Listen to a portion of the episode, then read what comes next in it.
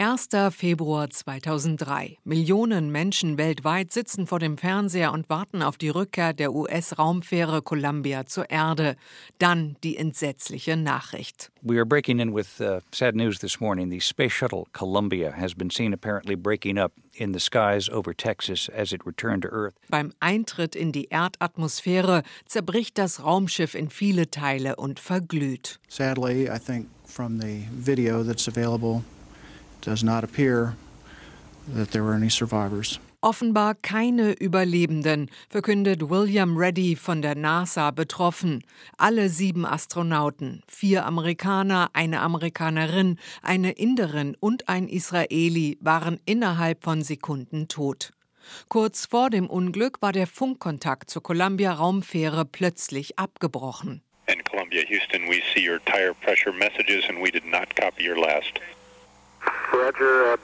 Als wir den Kontakt verloren, wussten wir, dass es ein schlechter Tag werden würde.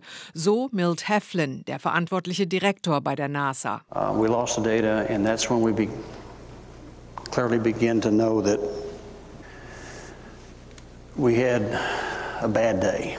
Schuld an der Katastrophe war ein Defekt an der linken Tragfläche des Space Shuttles. The first indications were of the loss of sensors temperature sensors in the hydraulic systems on the left wing. Der erste Hinweis war der Verlust der Temperatursensoren im Hydrauliksystem des linken Flügels, erklärt Ron Ditmore, Technikdirektor bei der NASA. Wie sich später herausstellt, hatte sich ein Stück Isolierschaum aus dem äußeren Treibstofftank gelöst und ein Loch in den linken Flügel geschlagen. Rund 84.000 Trümmerteile regnen in einem Radius von 200 Kilometern auf die Bundesstaaten Texas und Louisiana nieder. Wochenlang dauert die Suche auf Feldern, Wiesen und in Wäldern. Noch am selben Tag trat der damalige US-Präsident George W. Bush vor die Presse. Derselbe Schöpfer, der den Sternen also einen Namen gibt, kennt auch die Namen der sieben Seelen, die wir heute betrauern. Die Crew des Shuttles Columbia ist nicht zurückgekehrt. The crew of the shuttle Columbia did not return safely to Earth. Nur 17 Jahre zuvor war kurz nach dem Start die Raumfähre Challenger mit ebenfalls sieben Astronauten an Bord vor den Augen der Weltöffentlichkeit explodiert. Auch 1967 hatte es bereits ein Unglück gegeben.